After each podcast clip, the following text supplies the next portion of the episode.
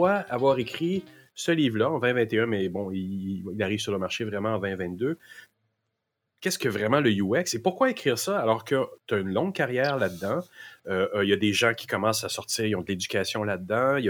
La, la, pratique a bien pris sa place dans l'industrie, je pense. Pas partout, mais quand même toi, comme d'autres, comme, comme Daniel Lafrenière que j'ai interviewé dernièrement, vous vous êtes senti le besoin de revenir aux bases. Mhm. Explique-moi pourquoi.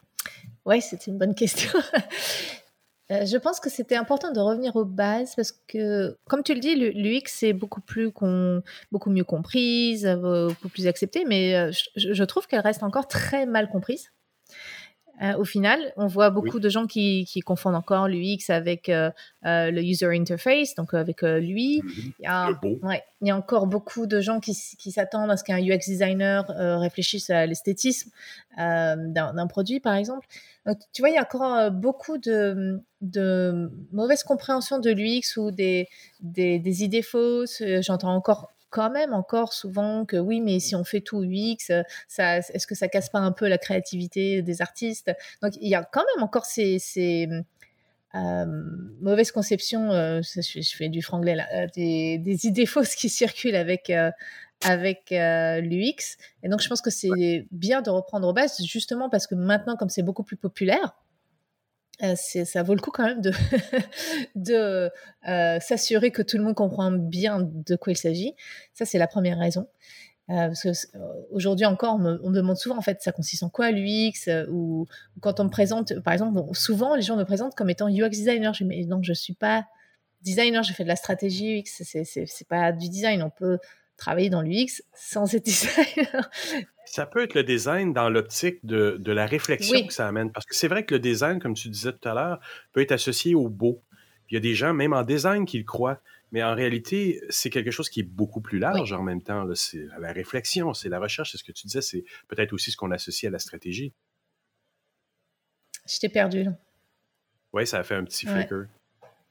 Mais c'est bon, tu es toujours là. C'est bon, OK. Donc, c'est quelque chose qui, qui nous ramène.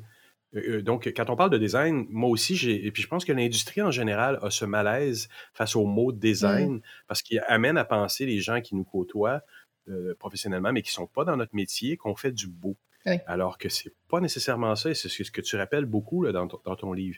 Le UX, c'est basé sur de la science. Oui, Absolument. Et c'est pour ça que je rappelle que c'est surtout un état d'esprit.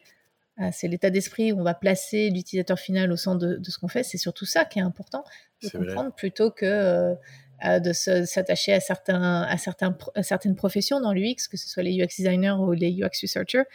Euh, et je pense qu'il y, a une, encore pas une bonne compréhension de ce que ça veut dire l'UX et qu'est-ce que ça implique.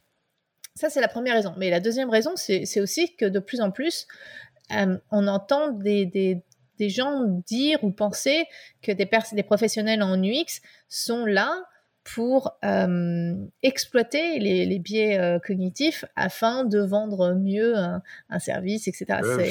Euh, je ne sais pas si tu avais lu l'article de Jesse James Garrett dans Fast Company, qu'il a écrit assez récemment où il, parle de ça en fait, il, parle de ce malaise. au départ, l'UX était censé justement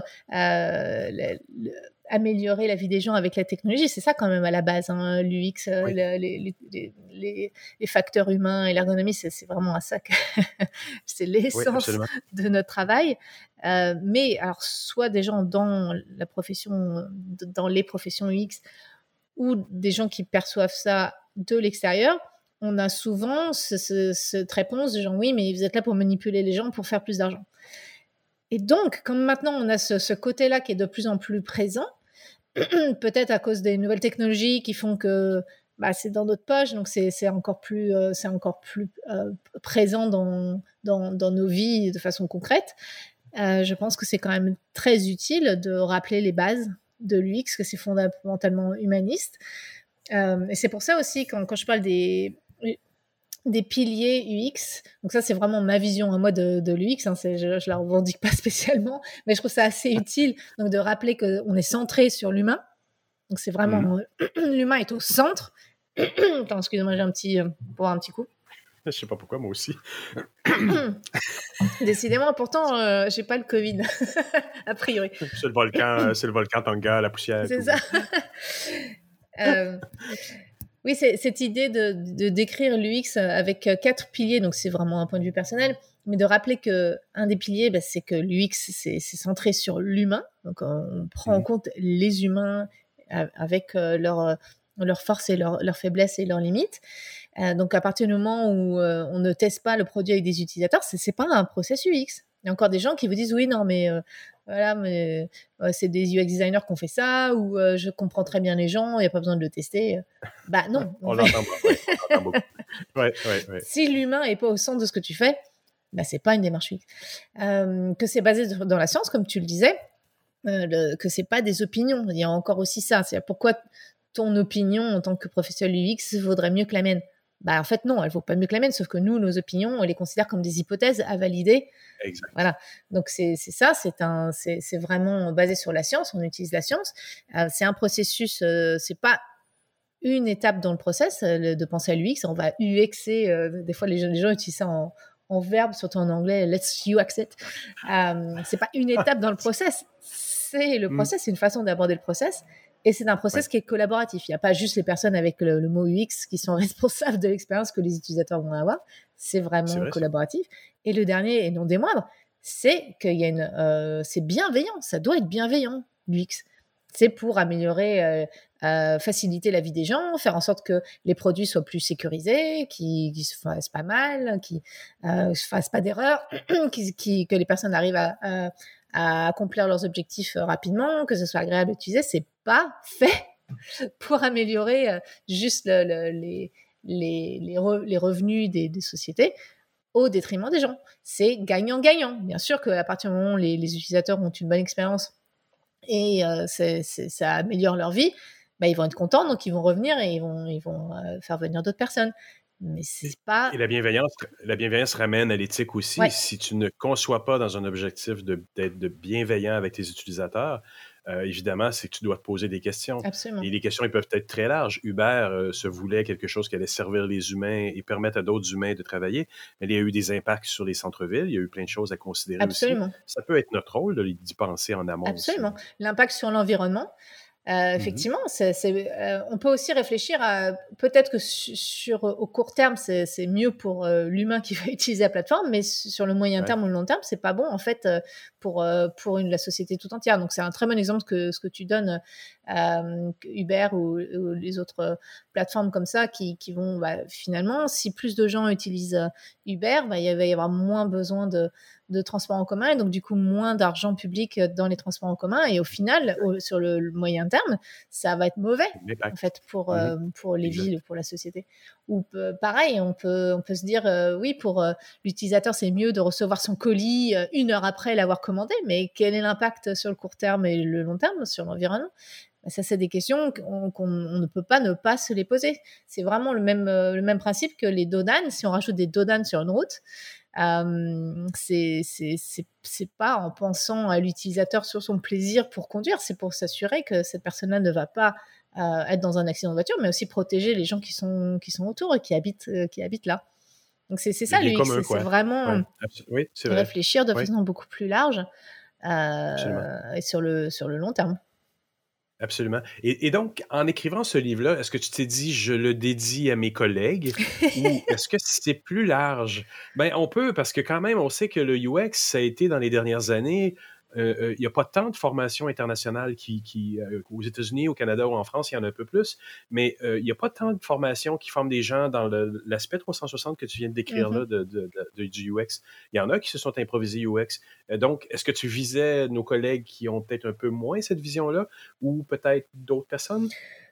non, je pense que c'est plus j'ai vraiment ressenti par plusieurs personnes qui, qui, euh, qui, sont des figures en UX, que ce soit Jesse James Garrett ou, ou, Don Norman, quand il a lui aussi, quand il a écrit dans Face Compagnie euh, que, euh, que les gens ne pensent pas aux personnes plus âgées.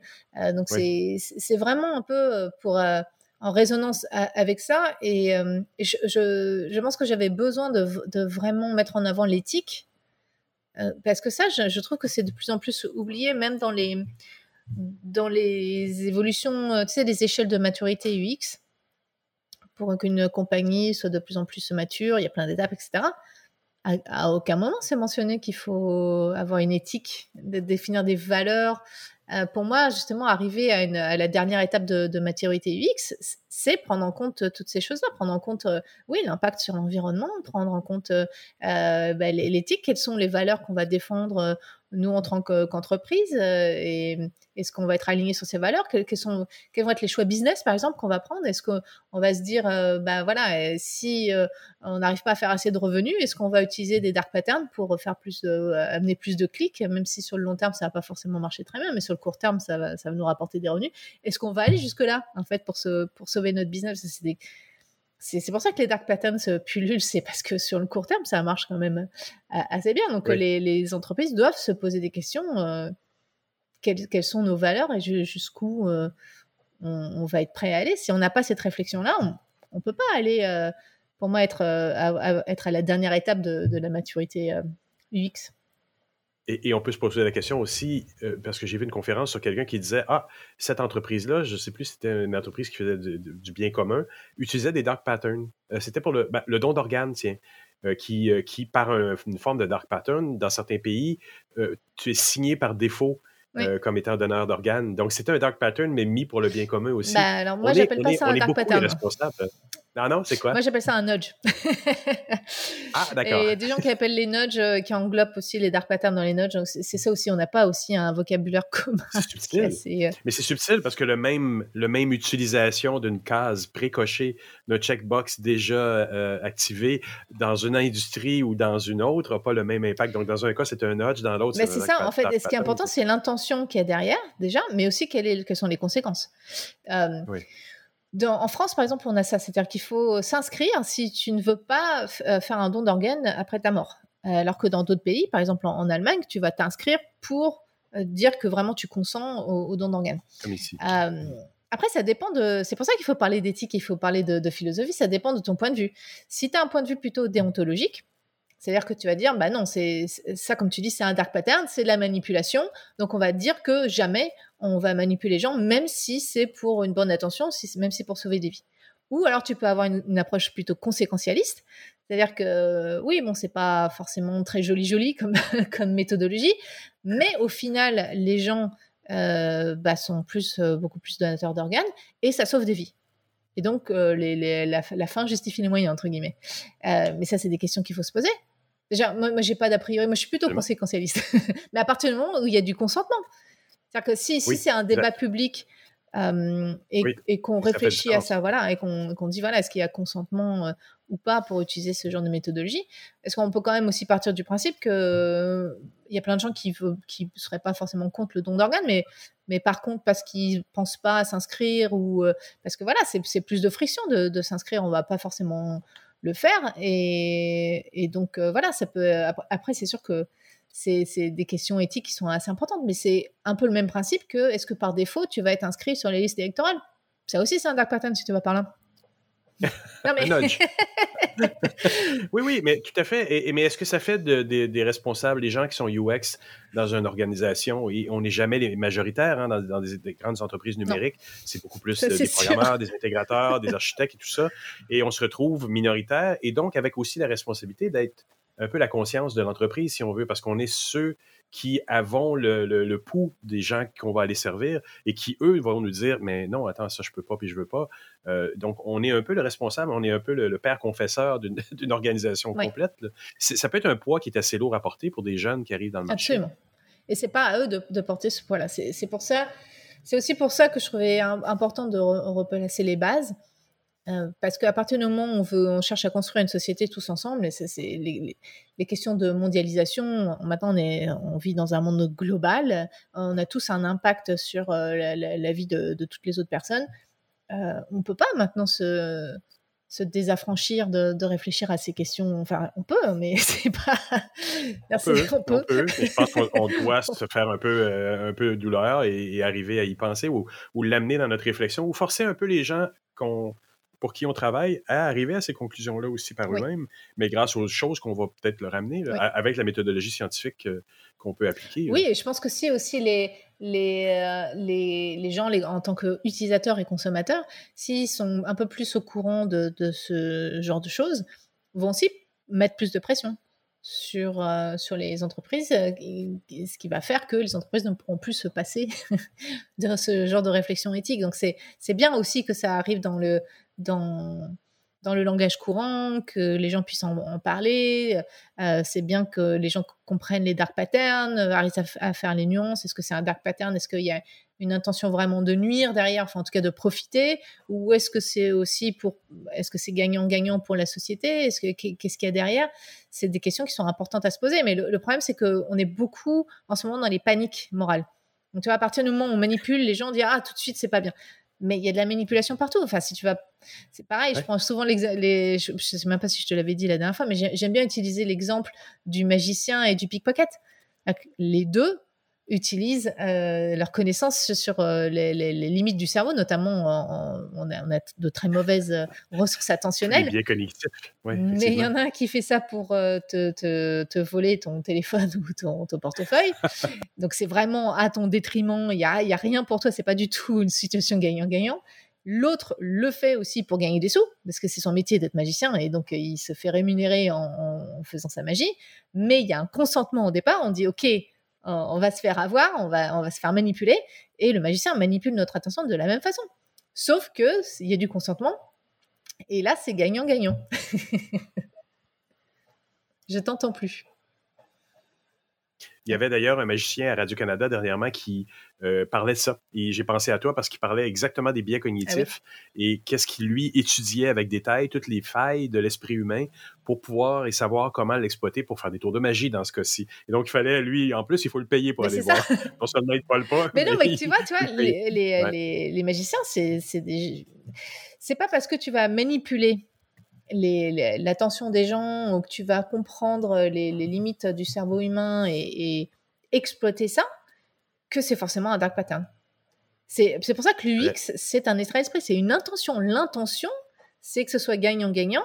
C'est que oui, une entreprise va faire plus de revenus, mais parce qu'elle va offrir la meilleure expérience possible pour les, pour les gens et prendre en compte l'environnement. Enfin, ça, c'est des notions qui sont quand même très peu prises en compte aujourd'hui. Il hein, ne faut pas non plus se, se, leurrer. Mais enfin, au moins, si on, pense quand même à l'humain et son écosystème un minimum et, qu'on applique les, connaissances en ergonomie, facteur humain, bah là, c'est pas un dark pattern, ça devient un dark pattern que vraiment quand vraiment euh, l'idée c'est juste de manipuler, mais sans, offrir rien en retour. C'est vraiment juste pour profiter. Là, c'est plus une approche UX. Absolument. Et, donc, en ramenant aux bases comme ça, on peut dire, on peut dire assez facilement que ça s'adresse à nos collègues. Moi, je l'enverrais le, aussi à quelques gestionnaires, de ce qu'on appelle en, franglais le middle management, les, gestionnaires qui gèrent les projets qu'est-ce que c'est la base d'utiliser des méthodologies UX et comment vous allez. Parce que tu le mentionnes aussi dans le livre, je ne sais plus dans, quel mot, mais j'avais bien aimé ton approche du fait que non, vous n'allez pas perdre de temps. C'est pas une perte de temps de le faire. Et ça aussi, c'est super important à considérer. Puis je pense, on est comme quand même 20 ans dans le processus, puis on, s'excuse encore parfois. Moi, je m'excuse plus, mais il y, a, quand même encore des fois où j'ai l'impression qu'on doit s'excuser quasiment de vouloir prendre du temps d'un développement de projet, alors que c'est si essentiel de, faire cette planification-là du début. Oui, absolument. Donc, ce bouquin a vraiment été écrit euh, en pensant aux personnes qui connaissent pas bien l'UX, hein, vraiment pour comprendre bah, justement comment est-ce qu'on peut améliorer les produits et, euh, gagner du temps, justement, au final, en prenant un peu plus de temps en amont.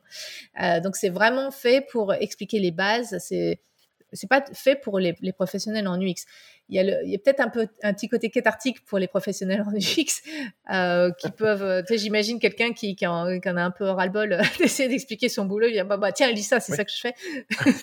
Mais voilà une belle excuse pour acheter le livre et même plusieurs copies. Vous êtes quelqu'un dans l'UX dans une grande organisation, vous voulez évangéliser, et mais vous voulez pas vous non plus vous faire mettre à la porte, donc vous en achetez trois quatre copies. Vous les laissez par hasard traîner un petit peu partout dans l'organisation pour qu'ils soient repris par les, les middle managers. Et voilà. c'est bon. J'espère de faire un, un peu cette chose-là, d'aider les personnes en UX à mieux, euh, à, mieux expliquer leur travail ou euh, voilà, faire simplement de l'évangélisation. mais c'est surtout, en tout cas, je pense surtout à des personnes qui ne connaissent pas bien l'UX. Et encore une fois, qu'on a, on a encore pas mal d'idées reçues dessus, notamment, voilà, on va perdre du temps, etc., etc. Donc, ça, ça, peut aider à mettre les choses un petit peu à plat et, espérons-le, mieux faire découvrir l'UX à plein de gens. Qu'est-ce qui s'en vient pour bientôt? La dernière fois qu'on s'est parlé, tu avais aussi le projet de l'éthique dans le jeu vidéo et l'organisation et tout ça. Est-ce que ça a bien avancé? Euh, bien avancé. Avec la pandémie, c'était un peu difficile. Euh, là, j'espère que cette année, ça va avancer un petit peu plus vite. Euh, là, j'ai déjà contacté pas mal de, personnes universitaires, donc c'est plutôt au niveau académique hein, pour l'instant que je commence. Parce que justement, je veux mmh pas euh, l'idée, c'est quand même d'essayer de, d'avoir une, une, charte éthique et à quoi ça ressemblerait dans le jeu vidéo. Mais je veux pas que ça soit basé sur euh, des, toutes les, morales, les, paniques morales qu'on a en ce moment autour du jeu vidéo. Donc, je veux que ce soit basé dans la science autant que possible. On n'a pas toutes les études aujourd'hui pour pouvoir faire ça.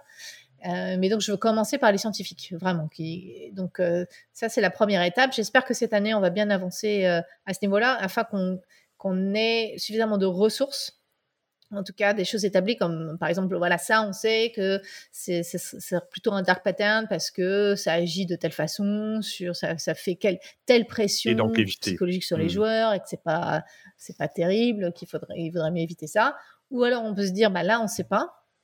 Par exemple la, violence euh, sur les jeux vidéo c'est on peut se poser la question voilà est-ce que euh, il y a un, un, un rôle euh, est-ce qu'il faut réfléchir à euh, si on montre quelque chose de violence dans un jeu vidéo, à l'impact que ça peut avoir psychologiquement sur les joueurs? Là, par exemple, euh, on, a, quand même pas mal d'études qui nous, laissent penser que non, ça ne va pas rendre les gens violents euh, d'avoir des, des, jeux vidéo violents. Mais par contre, voilà, quel, est l'impact psychologique? Est-ce qu'il y a certaines personnes pour qui ça peut être dérangeant? Et qu'est-ce qui est dérangeant? Est-ce que c'est juste de voir du sang? Est-ce que c'est d'être mise dans une position où on peut ressortir de la culpabilité parce que ça, les jeux vidéo sont, euh, sont très, très forts pour nous faire ressortir des émotions qu'on va pas forcément ressentir avec un, livre ou avec un film. Ils nous mettent dans une position où on est acteur et donc parfois on peut regretter ce qu'on a fait, euh, euh, où on nous met dans une position où on, nous force à faire quelque chose que fondamentalement on n'a pas envie de faire. Donc il y a quand même des questions à, se poser, mais là pour le coup on n'a pas de réponse claire sur quel est l'impact et qu'est-ce qui est problématique et pourquoi. Donc on peut se dire, bah voilà, ça, on n'a pas beaucoup de données scientifiques, mais voilà, on pourrait se poser telle ou telle question. Donc après, c'est libre à, tout le monde de, l'interpréter de, telle façon, mais on a d'autres éléments qui peuvent nous dire que, voilà, par exemple, la violence dans un jeu vidéo, avec les données qu'on a, on, sait que ça ne rend pas les gens violents. voilà, l'idée, c'est d'établir avoir un, petit peu un, tableau de où est-ce qu'on en est dans la recherche sur euh, les jeux vidéo ou les, la technologie de façon générale, pour qu'ensuite, à partir de là, on puisse commencer à, rédiger une charte éthique. Et même euh, la deuxième étape, ce serait d'avoir, euh, parce qu'une charte éthique va être forcément très globale, hein. mais après, ce serait bien d'avoir des, des, guidelines un peu plus précises. voilà, par exemple, vous voulez monétiser votre jeu, quelles sont les pratiques qui sont plus éthiques que d'autres et pourquoi. Et donc, parce que souvent, ça va être dans le contexte. Par exemple, euh, les loot box, les butins, c'est pas forcément toujours un problème, mais ça peut être plus un problème si la population visée est plutôt des enfants. Euh, ça va être aussi encore plus un problème si euh, ce qu'on gagne dans les, dans les butins, ça va être utile pour le gameplay plutôt que juste cosmétique, par exemple. Euh, il y, a toute une question de contexte. C'est tout à fait vaste parce que l'actualité, dernièrement, on a parlé de Roblox. Euh, il y a plein, plein d'éléments comme ça, quand on parle d'enfants aussi, qui sont, qui sont des problématiques très, très larges. J'ai des problématiques et une éthique qui pourrait s'appliquer à plus que le jeu vidéo, là, à la limite. Absolument. Non, non, mais alors tout ça, c'est pas juste les jeux vidéo. Il se trouve que c'est plutôt mon domaine, donc je me penche là-dessus. Euh, mais oui, mais et toutes les, les, nouvelles technologies vont créer de nouvelles questions. Là les NFT, là tout le monde parle des NFT euh, en ce moment. Euh, euh, ça peut être intéressant dans le jeu vidéo ou oui ou non, on peut réfléchir à ça, mais après, ce qu'on doit surtout se poser la question, c'est qu'est-ce que ça va provoquer? Est-ce que du coup, ça va provoquer que. Est-ce que ça va avoir comme impact que les gens, au final, ben, s'il y a trop de NFT, ils vont pas jouer pour jouer, ils vont jouer pour faire des sous ou, pour faire. Ça, c'est des questions intéressantes parce que du coup, ça devient plus un jeu. C'est, on utilise le jeu pour faire de l'argent. C'est, ben, Roblox, encore. Voilà, c'est des questions qui sont intéressantes. Euh, et donc, à chaque fois qu'on a des nouvelles technologies, bah, ça, ça, remet, euh, ça remet de nouvelles problématiques. Euh, ben, tant mieux, ça nous, ça nous oblige à nous réquestionner sur des choses qu'on s'est questionnées dans d'autres technologies au préalable, auparavant, et maintenant on leur remet, on remet ces questions-là d'actualité. Donc peut-être que effectivement d'avoir des, des, questions génériques, des rappels à l'ordre générique sur des choses. À chaque fois qu'arrivera une nouvelle technologie, on nous lance du métavers par la tête, euh, même si ça existe depuis longtemps, mais ça va nous obliger à, nous re-questionner encore pour ce qui s'en vient dans le futur. Parce que là, ils veulent l'appliquer à monsieur, madame, alors que le jeu vidéo, c'est déjà une autre clientèle un peu. Là. Donc, euh, ces questions-là vont se reposer bientôt. Absolument. Et donc, c'est pour ça que c'est vraiment un moment clé pour se réapproprier ce que c'est que l'UX, vraiment, parce que c'est vraiment une philosophie. C'est vraiment se, se poser des questions éthiques aussi sur euh, qu'est-ce qui va être l'impact d'une nouvelle technologie sur la société. Ça, c'est des questions euh, fondamentalement philosophiques, mais c'est aussi le rôle des, des, professionnels en UX de se poser ces questions-là. Je trouve. Même si concrètement, c'est compliqué pour, pour les professionnels UX, puisque comme tu dis, on n'est pas nombreux, on n'a pas forcément un siège à la table pour, les, pour prendre des décisions. Donc, c'est pour ça qu'il faut que plus de, gens prennent conscience de, ces questions-là, soit pour qu'on soit plus, euh, on ait des postes un peu plus importants. Euh, Don Norman, euh, il dit toujours, bah, peut-être un jour on aura beaucoup plus de VP en UX. pour l'instant, c'est pas encore le cas. Donc, non, il n'y en a pas beaucoup. Il y en a une chez Shopify, une, femme en plus, Cynthia, Cynthia Savas-Soucier, qui est là chez, chez, Shopify, qui gère 500 personnes. C'est pas le plus petit département dans le domaine non plus, mais il n'y en a pas beaucoup encore des VP. Et pourquoi pas Des VP design, des VP UX, ben ça manque dans notre industrie. Absolument. Célia, j'aimerais te remercier vraiment beaucoup pour cette entrevue. Avec plaisir, c'est toujours un plaisir.